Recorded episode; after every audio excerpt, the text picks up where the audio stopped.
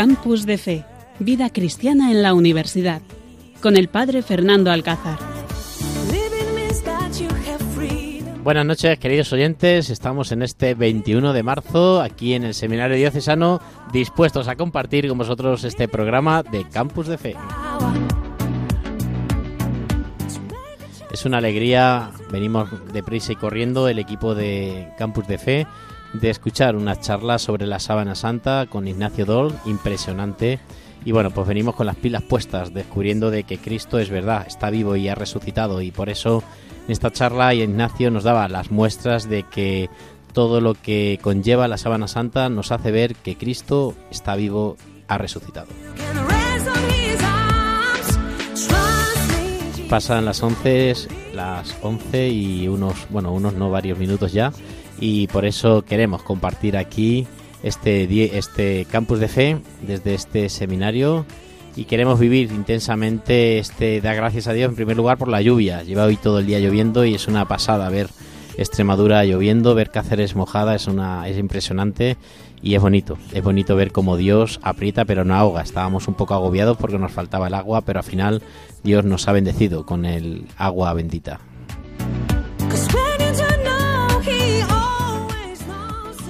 Y saludamos a nuestro equipazo que tenemos aquí en mesa, sacrificándose sus horas de estudio y sus horas de descanso y dispuestos a compartir con vosotros en primer lugar nuestra amiga Gema Pavón. Gema, buenas noches. Buenas noches.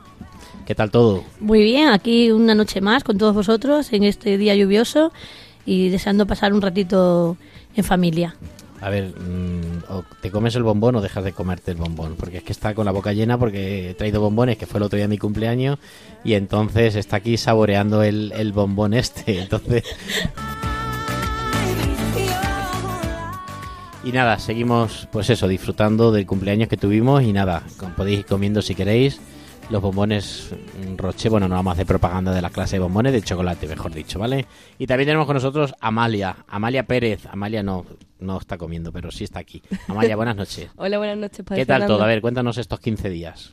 Pues muy bien, estos a ver, 15 días. dar la gran noticia aquí en, en Radio María, dar la gran noticia del día hoy. Pues bueno, que a la quinta vez ya me sacó el carne de coche. Qué bien, enhorabuena, enhorabuena. Por fin hoy, hoy lloviendo en Cáceres, ha aprobado Cáceres. Qué bien, qué alegría. Ya tenemos coche y ya tenemos también una conductora más. Pues muchas gracias y enhorabuena. Muchas gracias.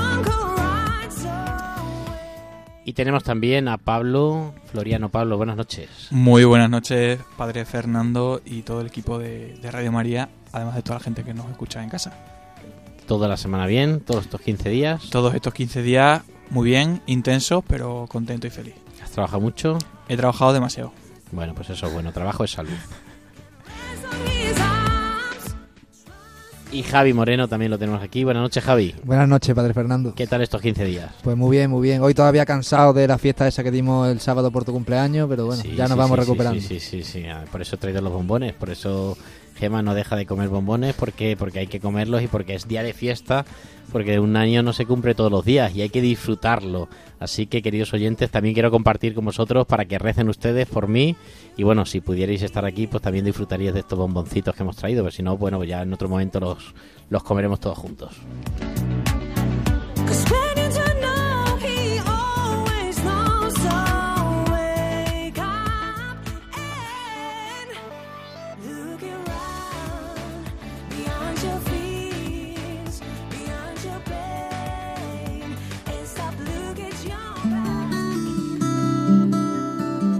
Estás escuchando Campus de Fe en Radio María.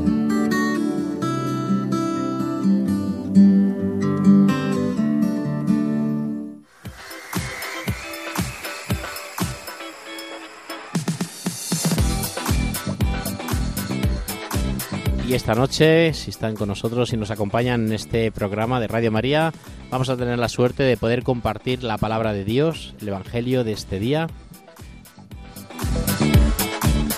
En el tema también vamos a compartir ese gran mensaje que el Papa Francisco nos ha escrito durante este tiempo de Cuaresma, que ya en otros momentos hemos hablado, pero que es impresionante, es denso y que viene bien, que entre todos lo recordemos, lo estudiemos y nos venga bien para nuestra vida y nuestro tiempo de Cuaresma. También Pablo Floriano nos trae una sección de, deporti- de deportistas que se han convertido. Hablaremos también de las redes sociales y hablaremos también de alguna cosa sorpresa.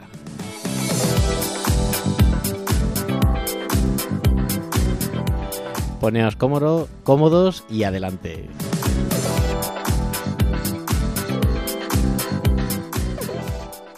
Campus de Fe en Radio María. El Espíritu de Dios está en este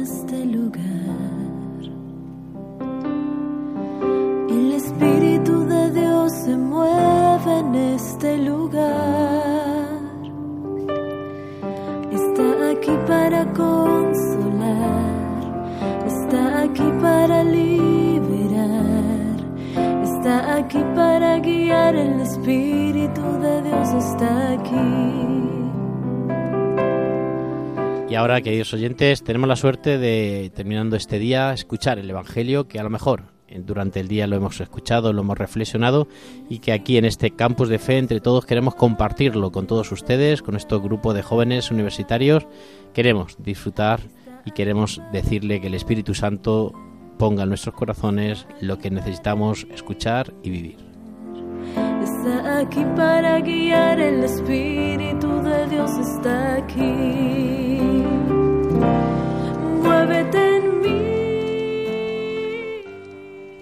Lectura del Santo Evangelio según San Lucas. Habiendo llegado Jesús a Nazaret, le dijo al pueblo en la sinagoga, En verdad os digo que ningún profeta es aceptado en su pueblo. Puedo aseguraros que en Israel había muchas viudas en los días de Elías, cuando estuvo cerrado el cielo tres años y seis meses, y hubo una gran hambre en todo el país.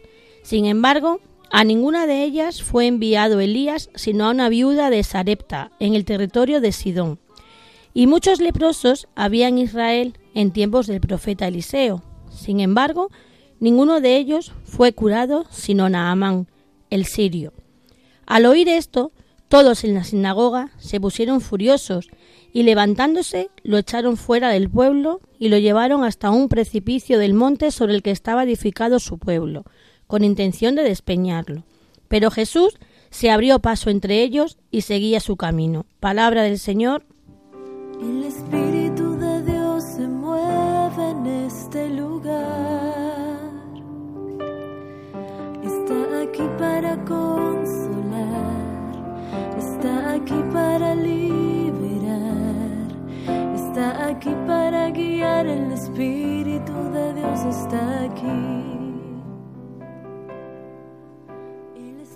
Pues el Evangelio nos sigue iluminando nuestra vida. Esta mañana confesaba yo en el colegio de las Josefinas al grupo de bachillerato y les decía eso, ¿no? Cuando leíamos el Evangelio, que en cada momento el Evangelio nos dice lo que tenemos que vivir, lo que tenemos que escuchar y lo que necesitamos escuchar de parte de Dios. El Evangelio siempre nos enriquece. Por eso, queridos oyentes, os invito a que leamos todos los días el Evangelio. Os invito a que en algún momento de dudas, en algún momento difícil de nuestra vida, hablamos, abramos la Biblia y descubramos qué es lo que Dios me está diciendo ante este problema, ante esta enfermedad, ante esta situación difícil, qué me está diciendo Dios. Y hoy, pues el Evangelio, como siempre, nos enriquece. El Evangelio de San Lucas, que estamos escuchando en esta tercera semana de este tiempo de Cuaresma, pues nos dice que ningún profeta es bien mirado en su pueblo. Es decir, que la confianza no la pongamos en la gente que tenemos alrededor, si son nuestros familiares, si son nuestros paisanos, si son conocidos, sino que la confianza la pongamos solamente en Dios porque es el único que no nos va a abandonar.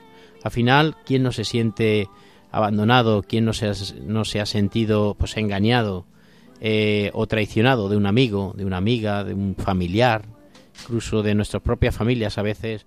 Nos dejamos llevar por el egoísmo y sentimos pues esa envidia, ¿no? Ese rechazo de, de los nuestros. Y sin embargo, el único que no nos abandona, el, el único que, que ayer, hoy siempre va a estar con nosotros es Dios. Y por eso, pues a pesar de que suframos, a pesar de que tengamos momentos difíciles, a pesar de que nuestra vida no le demos mucho sentido, pero Dios está siempre ahí contigo. Es lo que os decía al principio de esta charla sobre la sábana santa que hemos tenido esta noche, que al final Dios vence, Dios resucita. Al final Dios es más fuerte que la misma muerte. Y por eso no podemos jamás de, olvidarnos de Dios y jamás nos podemos olvidar de lo que Dios quiere para cada uno de nosotros, esa historia de amor que tenemos que descubrir y que podemos compartir.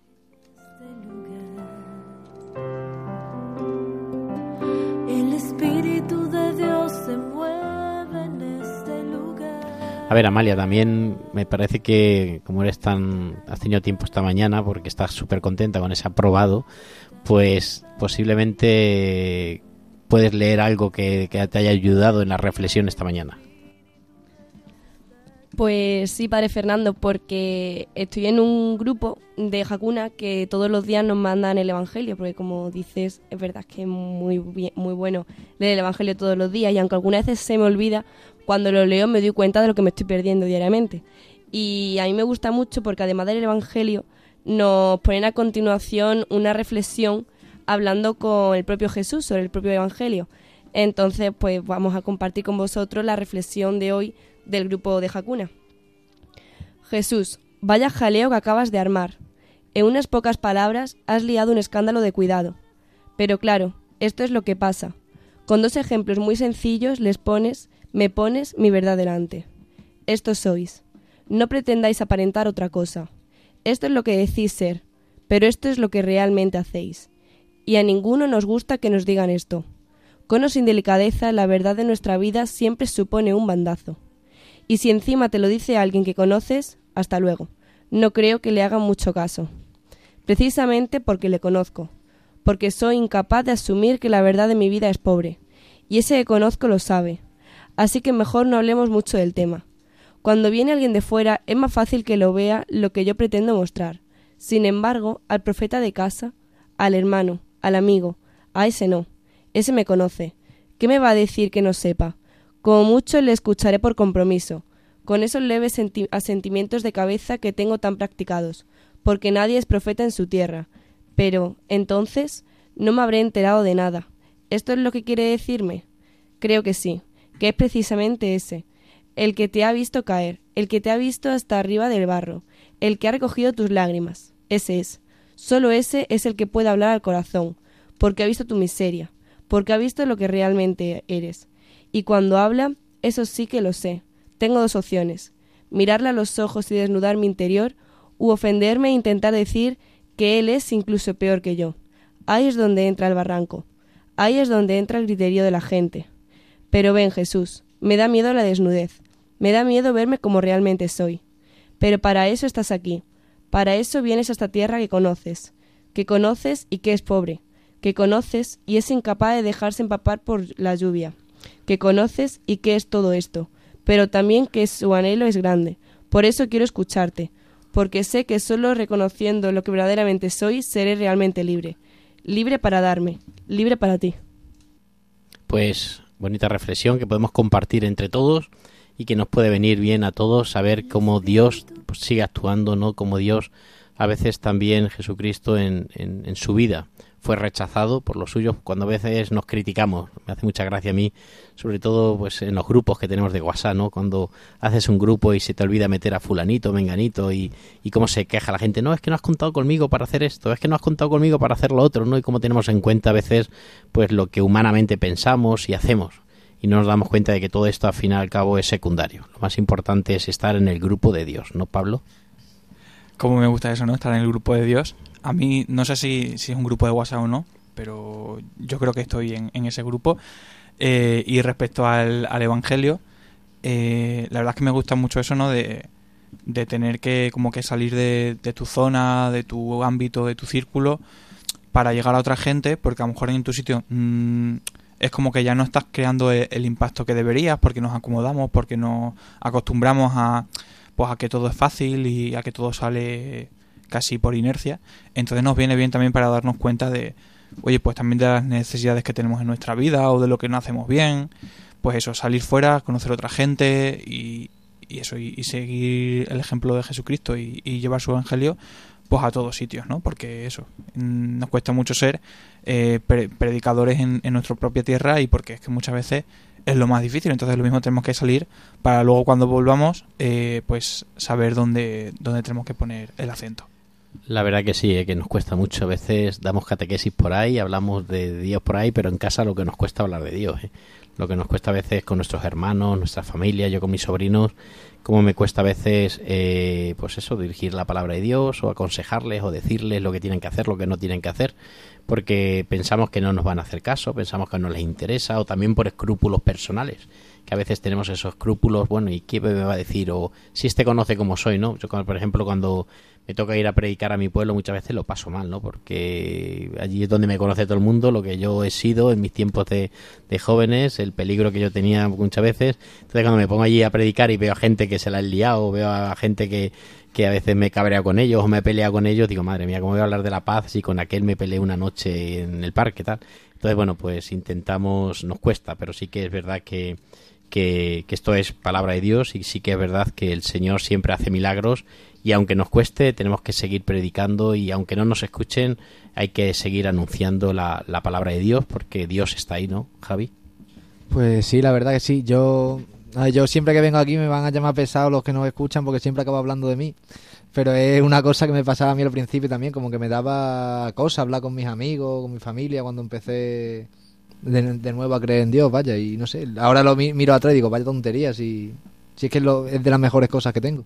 Muchas veces, muchas veces nos da, pues eso, complejos, ¿no? De, de hablar a Dios, muchas veces nos da complejos de, de, aparentar como cristianos, sobre todo cuando hemos tenido una vida distinta o una vida no muy religiosa, pues a veces nos da vergüenza aparecer como cristianos ahora y darle el cambio de esa vida. Me imagino que pasa lo mismo también con la política, ¿no? Cuando eres de un partido y te conviertes a otro, te vas a otro, pues también les da vergüenza. O, o cuando dejas el fútbol y por otro de un equipo de... Bueno, mejor hoy no hablar de fútbol, ¿vale? Hoy no, hoy no vamos a hablar... Fútbol, ¿no? Hoy no, hoy no vamos a hablar de fútbol. Hoy eso es una cosa secundaria aquí esto para hablar de cosas serias. Bueno, pues nada, queridos oyentes, ojalá que esta palabra de Dios nos enriquezca a todos, confiemos en el Señor y pongamos nuestra esperanza y nuestro corazón solamente en Él.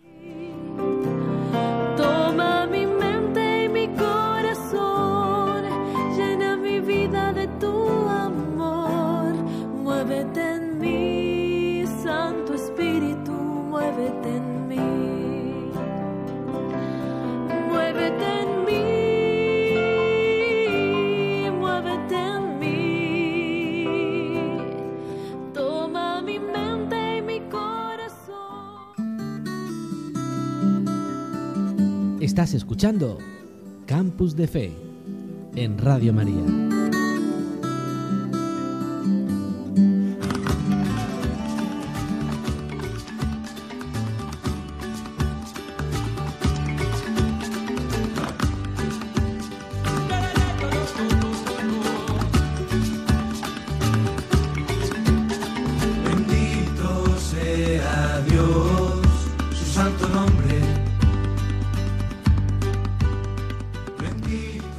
Pasamos ahora a esta nueva sección que tenemos de deportistas que se han convertido, porque muchas veces pensamos que esto de ser cristiano, esto de evangelizar, esto de convertirnos, no está ahora de moda, ¿no? Y que, pues bueno, muchas veces en nuestras parroquias, en nuestros ambientes, en nuestros grupos cristianos, pues somos la gente de toda la vida, ¿no? Gente mayor, gente que siempre hemos participado en la Eucaristía, siempre que venimos de una tradición cristiana y la conversión está y la conversión se va dando y hay gente que se encuentra con Dios y, y cambia, les cambia su vida y el Evangelio que nos habla tanto de conversión en este tiempo de cuaresma, pues es bonito hablar de que hay gente que se convierte y ojalá que todos nosotros estemos en ese momento de conversión, de cambiar nuestro corazón. Por eso pasamos ahora con Pablo Floriano, que nos va a contar esos deportistas que se han convertido, que han cambiado y han dejado de vivir pues su vida para encontrarse con Dios.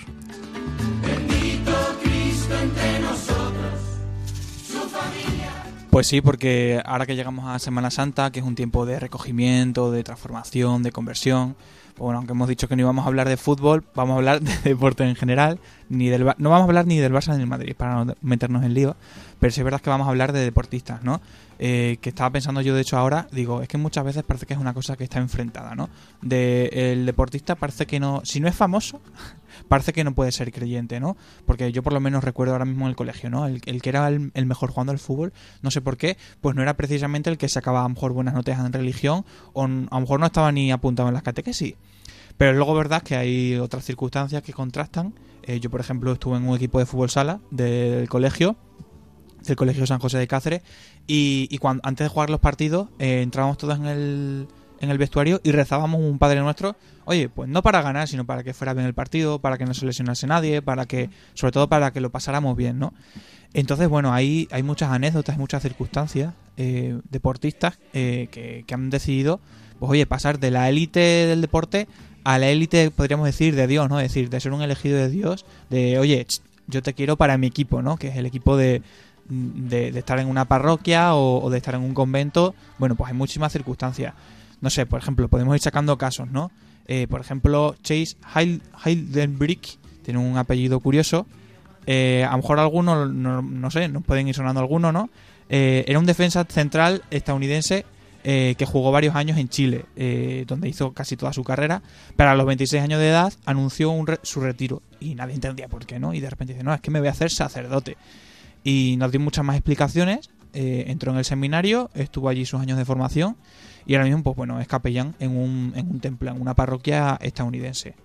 Uno de los casos más sonados puede ser el de Philip Mulray, que sí es un delantero que pudimos ver bastantes años en el Manchester United, eh, que jugó pues bueno con grandes futbolistas como David Beckham, Ryan Giggs, Roy Kane, o sea, son estos seguros que no suenan, ¿no? Pues eran compañeros de equipo.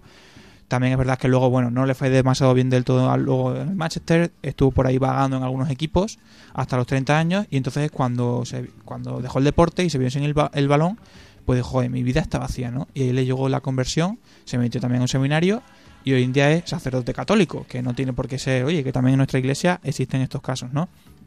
Decidió abrazar la religión y porque básicamente dijo que se cansó del alcohol y de las mujeres, ¿no? Porque muchas veces, pues, todo lo que rodea el deporte de élite y tal, ¿no? Pues son ambientes bastante tóxicos.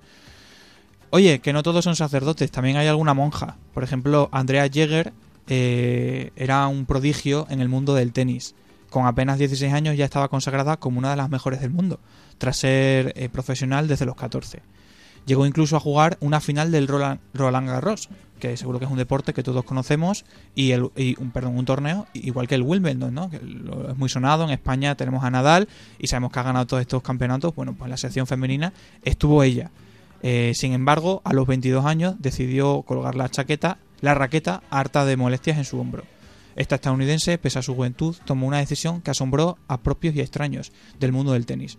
Un año más tarde se retiró y creó una fundación para luchar contra los niños con cáncer. Que la verdad es que era un gesto impresionante. Pero no solo esto le, le llenaba, sino que en el año 2006 se puso los hábitos como monja de la iglesia anglicana dominicana. Oye, bueno, es verdad que a lo mejor no, es católica, no, no está del todo en nuestro equipo, pero oye, eh, eh, muy cerquita y la verdad es que es un testimonio impresionante. Es decir, oye, es que todos los ejemplos son de por ahí, de, de por ahí fuera, ¿no? Pues bueno, mira, vamos a poner ya para ir terminando dos españoles. Eh, por ejemplo, el caso de Carlos Balbé, que es un olímpico que estuvo en Londres no hace mucho, en el 2012, jugando al hockey. Eh, y luego, bueno, pues también decidió ponerse el, alza- el alzacuellos. Cuando tenía 21 años, eh, después de estar acabando la, carrera de periodismo, pues bueno, tenía el sueño de, de ser reportero de guerra y seguir estando en la élite del hockey. Pero bueno, eh, mm, de repente tuvo un momento en su vida que se dio cuenta eh, que quería entrar en un seminario eh, a, través también de entrar dentro de, del Opus Dei. Tuvo una, una formación muy potente que a él le, marcó su existencia y, decidió entrar en el seminario. Estuvo un tiempo de, de formación y en el 2006 pues se ordenó sacerdote. Y ya para acabar a lo mejor uno que nos puede sonar a, a- a- a- a casi todo el mundo. Luis Felipe Areta eh, tras estar en los Juegos Olímpicos de Roma, Tokio y México, compitió en las modalidades de salto de longitud y salto triple. Es de estos que decimos, joder, los que ponen en, la televisión a las 4 de la tarde, pues ahí estaba seguramente eh, saltando. Fue el principal dominador del salto de longitud entre 1959 y el 72.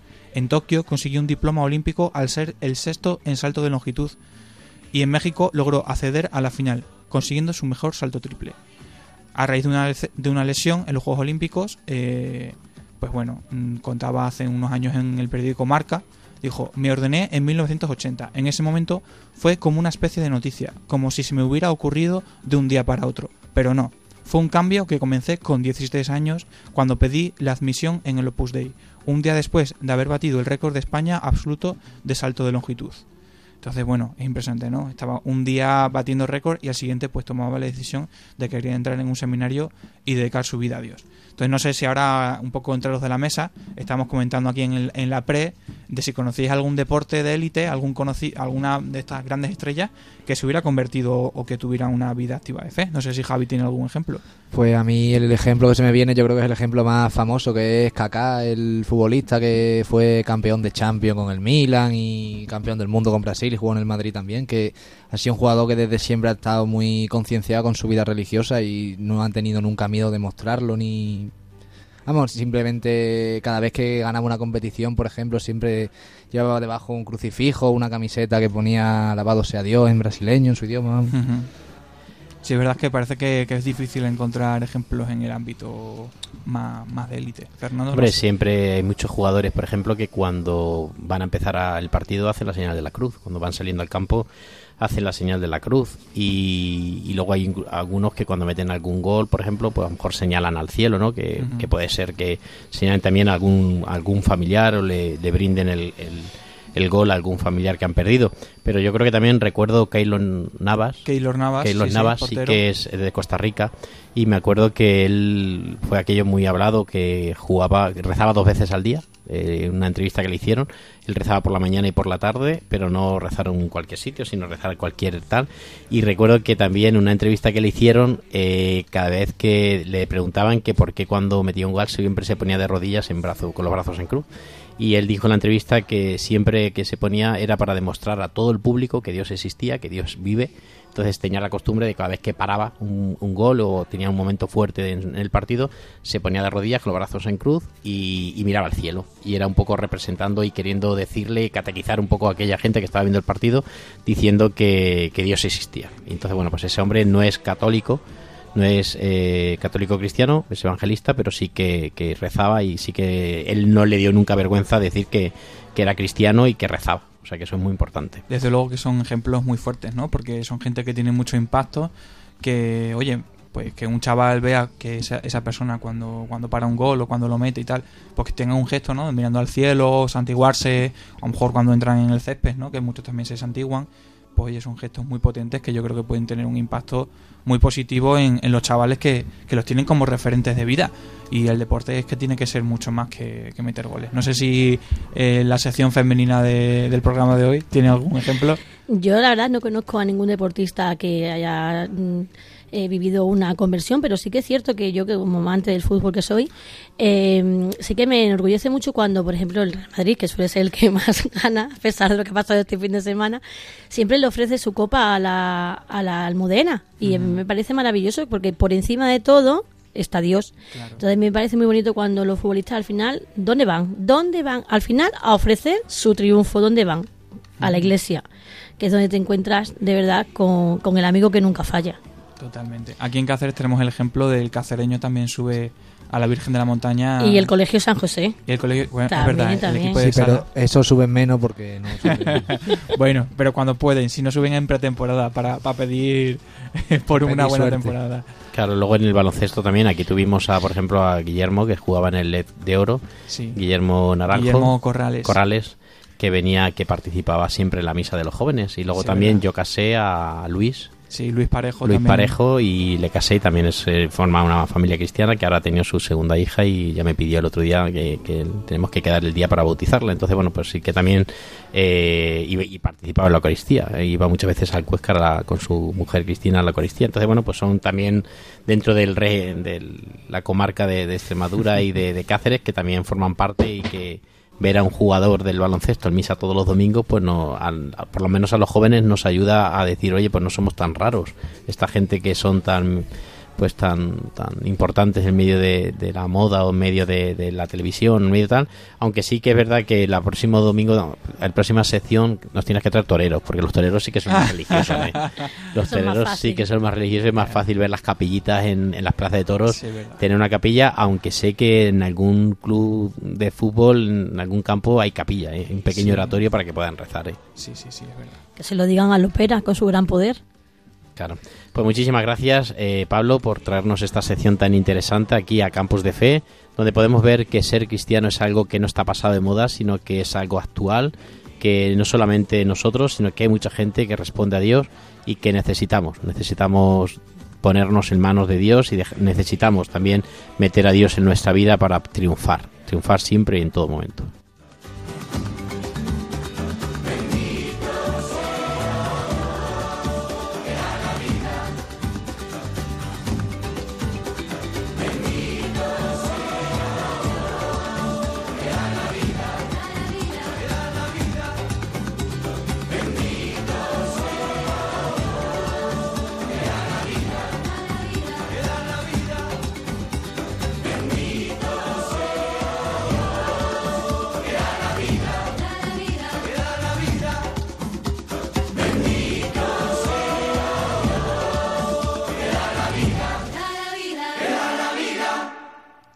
De Fe con el padre Fernando Alcázar.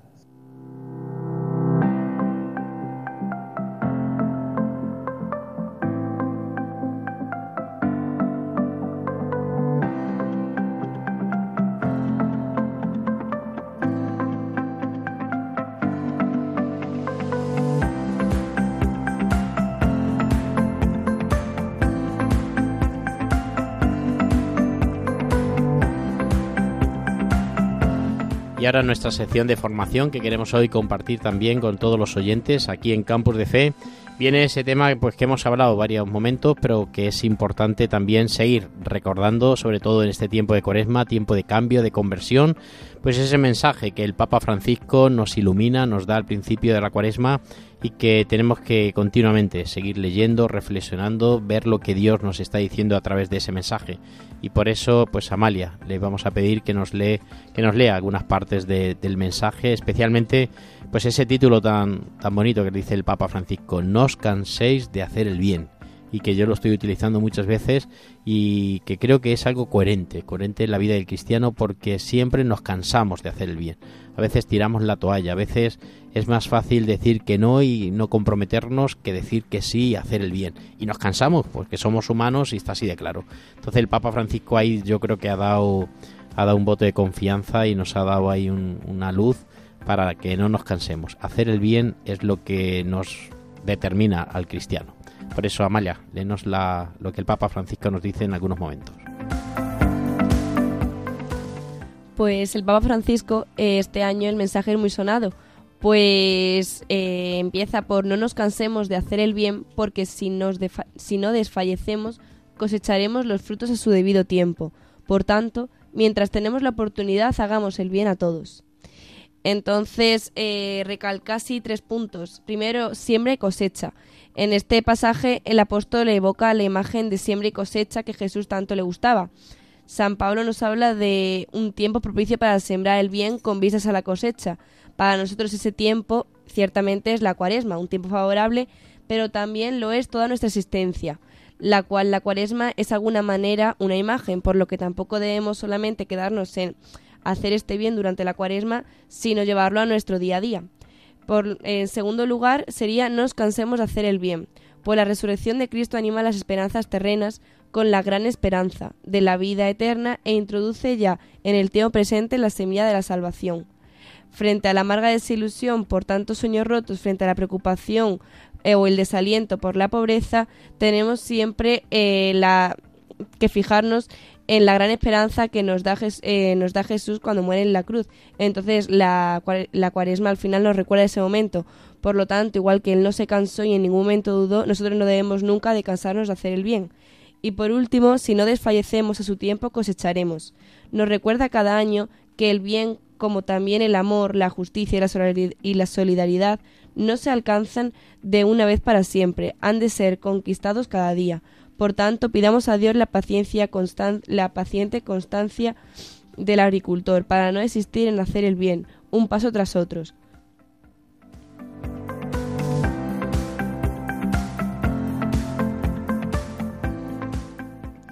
Pues este es el mensaje y que entre todos ahora aquí lo podemos compartir o si veis que lo tenéis todos en el móvil, si veis que también hay otra parte que nos ha llamado, que te ha llamado la atención, que os ha gustado, es el momento ahora de verlo. Y es verdad lo que decía yo al principio, ¿no? No nos podemos cansar de hacer el bien, de acompañar a la gente, no nos podemos cansar de sonreír, no nos podemos cansar porque a veces Eh, nos pasa muchas veces que, que siempre nos dicen en el grupo, no es que siempre toca los mismos, es que somos los mismos tontos los que siempre nos toca trabajar en la asociación, en la cofradía, en el grupo de la parroquia, en el coro, siempre son las mismas las que estamos, ¿no? Bueno, pues es eso, no nos podemos cansar, aunque seamos siempre las mismas, a Dios a cada uno nos está pidiendo algo en cada momento, y aunque seamos los mismos, ahí me tiene que pedir, ¿no, Javi? Cuéntanos Pues tú. sí, la verdad, es que, la verdad es que sí, es una frase que yo creo que en muy pocas palabras dice mucho y que la podemos aplicar a nuestro día a día. Eh, lo que tú has dicho de siempre nos toca los mismos, no sé qué, o siempre somos los mismos los que nos llevamos la peor parte. Bueno, es que tú sabes, al fin y al cabo, todo el mundo sabemos lo que está bien y lo que está mal, y si nos tenemos que sacrificar por hacer lo que está bien, yo creo que eso es realmente actuar, actuar como hay que actuar. es actuar como, como tenemos que actuar y sobre todo también habla un artículo del Papa Francisco que me- a mí me encanta también lo de siembra y cosecha muchas veces queremos cosechar sin sembrar queremos coger valores en nuestros hijos en nuestros nietos sin haber sembrado nada en ellos y eso es muy difícil. Muchas veces nos sorprende un no sé una sorpresa nos sorprende algún alguna amistad nos sorprende algún mensaje que nos mandan. ¿por qué? porque a veces hemos sembrado. Es muy importante sembrar hacer el bien siempre a todo el mundo sin sin esperar recompensa ni esperar cosechar. El que siembra el arroz que se siembra o las lentejas o las judías no se cosechan de la noche a la mañana. Hay que dejar que el tiempo pase que la lluvia caiga hay que dejar que que la tierra fermente para que todo eso luego dé su fruto. Por eso no podemos cosechar, no queremos buscar ya la cosecha sin haber sembrado. Nosotros y nuestro fin es ahora sembrar, sembrar y ya llegará el tiempo eh, de cosechar. Ya llegará el tiempo de, de- de hacer el bien y de recoger ese bien que hemos hecho. Es verdad que eh, a mí el tema de la, del sembrar no me... mm, la palabra que se me viene a la cabeza es coherencia, ¿no? O sea, si tú no has sembrado, no vas a recoger. Es como un proceso, ¿no? Eh, hay unos pasos, entonces tú tienes que empezar para poder acabar. No podemos construir la casa por el tejado. Entonces, por eso yo creo que el Papa dice lo de, oye, no, no os canséis de hacer eh, el bien, es eso, sé coherente, haz las cosas bien, en, con, con mimo, con, oye, cada uno de los pasos. No quiera tener eh, la recompensa sin haberlo trabajado antes. Y entonces a mí también aquí se me, se, se me ocurría, ¿no? De cómo, dónde, dónde a mí me suele pasar que nos cansamos de hacer el bien. Porque, hombre, si yo es que no hago mal, es verdad. Como dice muchas veces el padre Fernando, que le dice una señora del pueblo, ¿no? Que yo ni, ¿cómo es? Yo ni mato ni, ni robo. Yo ni mato ni robo. Ninguno en general ni matamos ni robamos, esperemos. Eh, y no hacemos grandes males. Pero es verdad que muchas veces dejamos de hacer, aunque sean pequeños, bien, pequeños bienes. Entonces yo siempre, es verdad que me gusta enfocarme en, en los pequeños bienes, ¿no? Que son, pues yo qué sé, el dar las gracias, el decir te quiero, el, el pedir perdón. Eh, pues todas estas cosas son las que obviamos normalmente, son las que despreciamos porque decimos, "Ah, es que son tonterías, ¿no? ¿Qué diferencia va a haber entre que yo pida una cosa por favor y no la pida por favor? Pues yo creo que eso es eh, el hacer siempre el bien, ¿no? Decir, oye, pues si tengo una mínima oportunidad de hacer esto, voy a hacerlo. O sea, aunque pueda dejar de hacerlo, lo dejo de hacer, no va a pasar nada. Tampoco me voy a convertir en una mala persona. Pero es verdad que podemos ganar ahí como una pequeña batalla, ¿no? Decir, joder, pues o voy a acordarme de, preguntar eh, por esta persona que me había dicho que tenía un trabajo, o voy a rezar para que apruebe el examen. Pues todo eso son pequeños bienes eh, que yo creo que nos hacen ganar una, una batalla contra el mal. Pues así es, lo importante es vencer esa, esa batalla contra el mal haciendo el bien. Y el que siembra el bien siempre vence al mal. No Sí, también hay, yo lo que también pienso que aparte de, de que sembremos y recojamos, debemos mantener, porque también caemos a veces en el vacío de decir, ya he hecho bastante, pero ¿dónde está lo bastante? ¿Quién pone el límite? ¿no? También lo hemos oído muchísimas veces. Yo ya he hecho mucho, ahora me toca recoger. No, porque entonces eh, prevalece en nuestra vida la avidez y la soberbia, el deseo de tener, de acumular, de consumir. Entonces seremos como en la parábola del pobre necio, como nos recuerda el Papa, que consideraba que su vida era segura y feliz porque había acumulado una gran cosecha en sus graneros, pero no supo conservarla. Y es lo que nos pasa a nosotros en la vida. Yo creo que nuestra vida es un constante trabajar, eh, sembrar, recoger y conservar. Pues todo esto es el mensaje, nos ayuda el mensaje del Papa que nos, nos da luz en medio de este tiempo de cuaresma, que no podemos dejarla, no, ti- no podemos tirar la toalla, no podemos dejar de hacer el bien. Tenemos que comprometernos cada uno con nuestra vida, con nuestra situación, nuestra familia, nuestra juventud. No podemos dejar, pues eso, como yo digo siempre, dejar de ser coherentes, coherentes con lo que decimos, con lo que hablamos. Si ahora mismo estamos aquí este, este equipo de, de cinco personas, pues todo esto nos tiene que ayudar a ser mejores. Todo esto nos tiene que ayudar a confiar en Dios. Todo esto nos tiene que ayudar a poner nuestra esperanza en Dios. Todo esto nos tiene que llevar continuamente a buscar sembrar, sembrar, sembrar y alguien recogerá. Pero nuestro objetivo ahora mismo es sembrar, nuestro compromiso ahora mismo es sembrar y hacer el bien. Pues este es el mensaje que os invito, queridos oyentes, a que si tenéis un ratito lo busquéis en las redes sociales, lo leáis despacio, lo, lo meditéis, seguramente que os va a hacer mucho bien y seguramente que la cuaresma la vamos a vivir mucho mejor.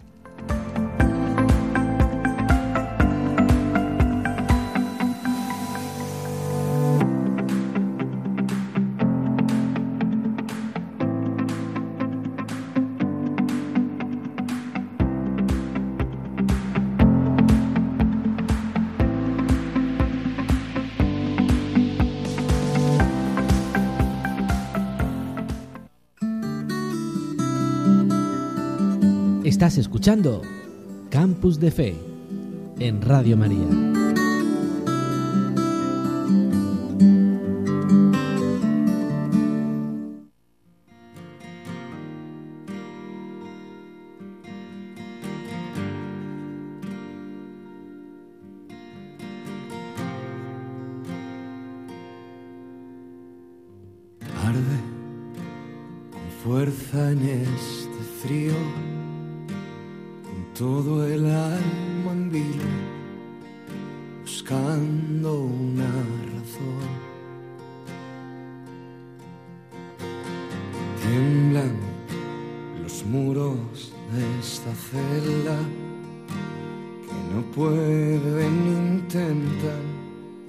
Contener su corazón.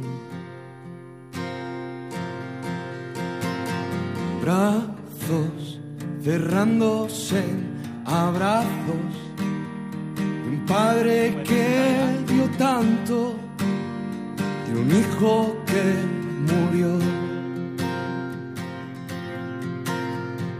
lloran reyes y tronos lloran ante un hombre en la sombra rezándole a su Dios. La mira y al verla el mundo gira en un solo segundo al cielo estremeció Y seguimos escuchando esta canción eh, de Hakuna, donde nos recuerda esta fiesta que acabamos de vivir. El sábado pasado celebramos la fiesta de San José y preparando el programa surgían ciertas dudas sobre San José, sobre la figura de San José tan importante en este mes de marzo que celebramos esta fiesta, la fiesta del Padre, también la fiesta de las vocaciones, la vida sacerdotal, la fiesta del patrón de la Iglesia y el patrón de los seminarios y donde bueno pues a veces eh, hemos tenido algunas dudas de sobre la figura de San José porque, porque pasa un poco en el anonimato no no sabemos dónde fue enterrado a qué hora murió en qué momento murió qué circunstancias se dieron porque todo eso el evangelio como decíamos el martes pasado en Jacuna pues bueno, el Evangelio habla muy pocas veces, los evangelistas hablan muy pocas veces sobre la figura de San José. Y creo que es interesante poder compartir aquí entre todos los que estamos en el equipo de, jóvenes en el campus de fe, pues lo que vemos un poco. Y Pablo nos hablaba un poquillo de un libro que estaba leyendo que le ha gustado y que quería compartir con nosotros. Claro, porque como surgía este tema de, oye, ¿qué pasó con San José, no? Tenemos como tantas dudas porque es verdad que, bueno, lo llaman el, el santo del silencio y de la buena muerte, ¿no? Porque además como una figura que está ahí, que acompaña, ¿no? Pero no, realmente en el Evangelio no recoge ni una sola palabra de San José. De todos los santos siempre, pues, pues dijo fulanito, San fulanito, pues no sé cuánto, no sé qué. Pero de San José ni siquiera tenemos una cita. De hecho, la última vez que aparece en el Evangelio es cuando Jesús, siendo niño, se pierde en el templo ahí de repente, bueno, hay un, una elipsis, elipsis de tiempo y, no volvemos a saber de, San José. Entonces, bueno, hay un sacerdote eh, que se llama Santiago Martín, que seguramente cuestionándose todas estas dudas, ¿no? Diciendo, oye, ¿qué pasó con este santo que tan importante nos parece, pero que, que sabemos muy poco de él? Entonces, haciendo un ejercicio de imaginación y de, de literatura, pues escribió un libro, que el libro se llama El Evangelio Secreto de la Virgen María. Entonces, es un libro que son como si fueran unas reflexiones, unas vivencias desde el punto de vista de la Virgen, de toda la vida, de todo el recorrido de la vida de la Virgen. Lógicamente es ficción. No, no quiere decir que no sea tampoco... Hombre, puede ser irreal, que no falso, porque, hombre, lógicamente pues está fundamentado en lo que sí sabemos, aunque bueno, tampoco no lo podemos tomar al pie de la letra. Pero entonces, claro, eh, como narra toda la vida, toda la vida de la Virgen, pues también nos ra- narra la relación que tenía con San José, ¿no? Y cómo, cómo le ayudaba a María en, en casa y cómo educaba a Jesucristo. Entonces, bueno, pues es verdad que el, el libro cuenta, pues, que San José, como bien sabemos, pues tenía una, una carpintería donde Jesús, eh, pues le ayudaba. Y entonces, pues llegó un día eh, que había un pastor en el monte que le pidió ayuda porque se le habían roto la- las verjas que, donde tenían un rebaño. Entonces, pues llegó al pueblo, porque tenían una casa en la montaña, bajo el pastorcito, y le dijo a San José, oye, ¿me puedes ayudar a, a volver a construir la verja porque se me están escapando las ovejas? Y entonces, pues San José, como era muy bueno y, y atendía a todo el mundo, aunque este pastor le había dicho previamente que no tenía ni siquiera dinero para pagarle, pero San José dijo, bueno, pues voy a coger las herramientas y subo a la montaña contigo. Y entonces, pues subió eh, San José esperando que además Jesucristo fuera detrás para ayudarle. Lo que pasa es que estaba ayudando a, la Virgen en casa y entonces no pudo ir en el momento. Entonces subió San José y, y después de haber arreglado la- las verjas para, para la cancela de- del rebaño, pues llegó una fuerte tormenta. Entonces San José, como sabemos que si era ya una persona que era más avanzada en edad, pues se vio inmerso en toda esa tormenta y cayó enfermo. Entonces fue cuando llegó Jesucristo y, y le ayudó, llegaron a casa y entonces ahí entró, bueno, pues en una enfermedad, estuvo unos días convaleciente en la cama y, y esa es, digamos, la muerte que le atribuye este escritor, que es un sacerdote católico, de forma de ficción, ¿no? Pero bueno, que está muy bien el libro para, para, recor- para hacer un ejercicio de imaginación, básicamente, ¿no? De, de cómo podría haber sido la figura de San José. Nunca lo vamos a poder saber si sabemos ciertas cosas, algunos datos.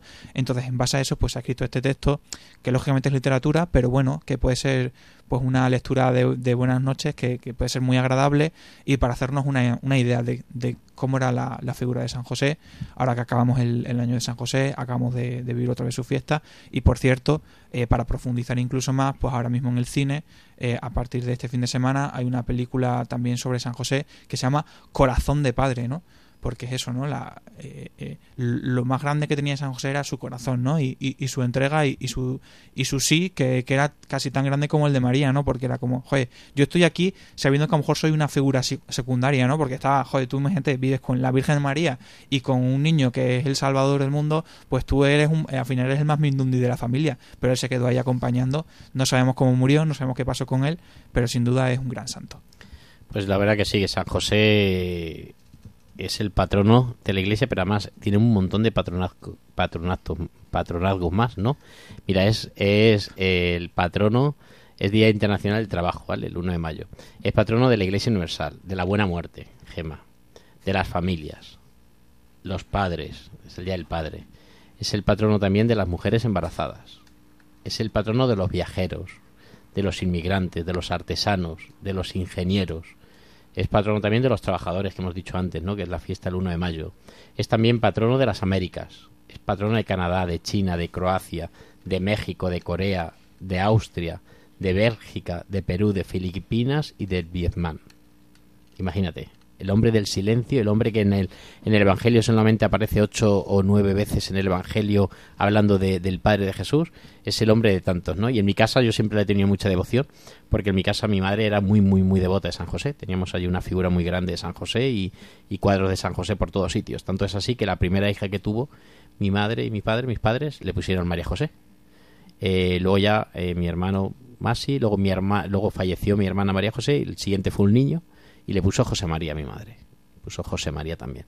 Y luego ya el último que nació fue yo el día de San José. Entonces decía siempre mi madre que San José nos estaba protegiendo y nos estaba acompañando. Y por eso siempre mi madre era muy devota de San José. Y fijaros, San José le ha ido regalando distintos hijos y la fiesta de San José le ha regalado también otro hijo. Por eso tenemos que ser muy devotos de San José y por eso tenemos que intentar que San José, pues tenerlo muy presente, porque es el hombre del silencio, el hombre de la buena muerte, el hombre de, de las cosas buenas, de las cosas sencillas, de las cosas humildes, es el fiel, el, el hombre justo, el hombre que, que decidió repudiarla en secreto a María para que no le apedrearan, ¿no? por la ley judía que tenían. Entonces, bueno, pues me parece impresionante la película que, que yo creo que tenemos que ver, que ya ha salido en algunos sitios, no sé si aquí a Cáceres llegará, pero que tenemos que ver la película del corazón de padre, ¿no? Es la película porque, bueno, yo he leído algo y he escuchado algo también en, en las redes sociales y yo creo que está bastante, bastante interesante. San José es el patrono de, de, de todas las cosas buenas con futuro. Pues sí, además eh, yo llevo toda, toda mi vida en el mismo colegio y en las Josefinas, en Badajoz, en la Sierva de San José. Entonces, verdad que siempre hemos tenido esa comunidad viviendo en el propio colegio. O sea, la casa de las monjas estaba literalmente en el mismo edificio que nosotros dábamos clase y de hecho muchas de ellas han sido profesoras nuestras. Entonces, aquí en el Colegio Mayor, eh, pues también igual que hemos celebrado la Semana de San José, pues es una cosa que yo llevo celebrando toda mi vida. Es verdad que esa semana en el cole, pues también no teníamos clase y eran continuas actividades sobre San José, era una, eran Eucaristías, yo creo que era todos los días, además en el, en el patio del colegio, tenemos ahí siempre la figura de San José, era al final como el patrón de, nuestra, de nuestro colegio. Entonces, es verdad que lo he tenido siempre muy presente en mi vida. Y aunque sea una figura así muy incógnita, por ejemplo, mi profesor de música, que es verdad que siempre ha sido mi profesor favorito, pues hizo una, hizo una canción y en- que hizo una canción justo sobre San José y se hizo súper famosa. Entonces, así la íbamos cantando en el coro y tal, eh, cuando íbamos a cantar en comuniones y en misa y siempre nos la pedían. Y siempre nos han enseñado eso, sobre todo las monjitas, que, que San José, pues al final lo que sobre todo representa es la fe y el trabajo y el amor. Y de hecho son los tres lemas, las tres palabras que tenemos en el escudo del colegio puesto, fe, trabajo y amor. Y, y bueno, al final son valores que yo creo que cualquier cristiano tenemos que tener y como decía Pablo es eso, es el santo del silencio, pero al final un gran santo y que tenemos siempre que tenerlo como referencia. La verdad que San José tuvo que tener un gran valor, ¿no? Porque eh, Dios eh, le, le buscó para ser el padre de Jesús sin casi sin pedirle permiso, más que a la María cuando se le aparece el ángel dice, oye, ¿quieres ser la madre de Jesús? Pero a él tuvo que ser en sueños donde el ángel se le apareció y le anunció que, que es verdad, que el hijo iba a tener era por obra del Espíritu Santo y que le- incluso fue al que le dio el nombre, ¿no? A José fue el que el ángel le anunció, oye, y le vas a poner por nombre Jesús. Por lo tanto, también la figura de, sobre todo en todas las normas y leyes y disciplina judía, pues era, era, fue bastante difícil, bastante duro, y acompañar a Jesús y, ser el padre de Jesús en aquel momento tuvo que jugar un papelón, un papelón que no me extraña que en los evangelios no se diga nada, y que sin embargo él sea el, hombre del silencio y el, y el, y el patrón de los justos y de los humildes. En la congregación de hijas de María Madre de la Iglesia también juega un papel muy importante San José. Pablo y yo siempre hemos estado en ese colegio celebrando también el Día de San José y algún día contaremos la historia del carbonerito, ¿verdad Pablo? Que tú y yo nos hemos criado en un ambiente en el que siempre teníamos al carbonerito muy presente, como lo llamábamos a San José. Y algún día contaremos esa historia Pablo y yo del carbonerito.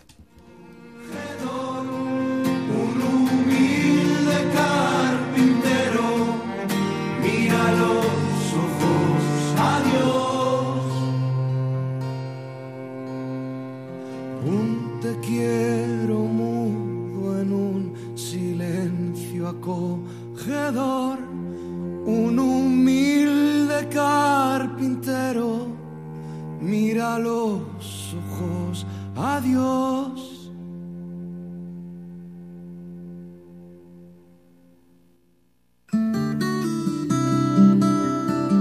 Estás escuchando Campus de Fe en Radio María.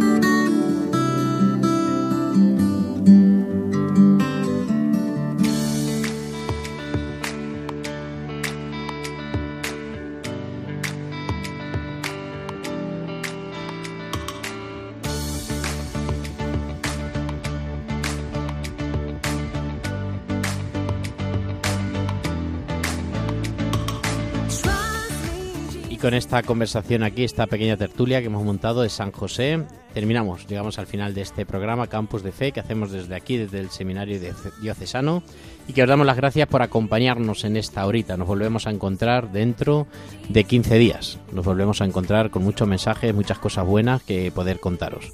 Y nos despedimos este gran equipazo. Muchísimas gracias por estar aquí, Carlos Soler, por dejarnos tu tiempo para llevar y ser aquí el que maneja los botones para que llegue esto adelante.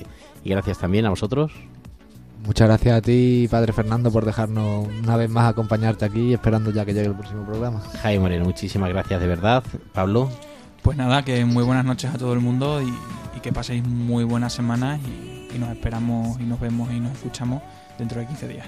Pablo, eh, Pablo, muchísimas gracias. También a Amalia. Amalia, buenas noches. Pues muy buenas noches y, y nada, muchísimas gracias a todos por estar aquí una vez más y ya nos vemos dentro de 15 días.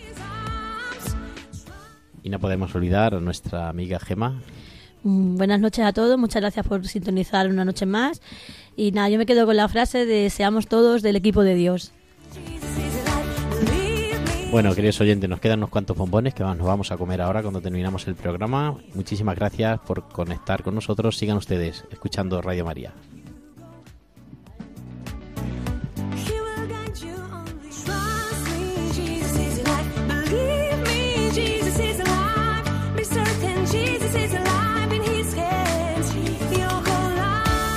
Campus de Fe, vida cristiana en la universidad, con el padre Fernando Alcázar.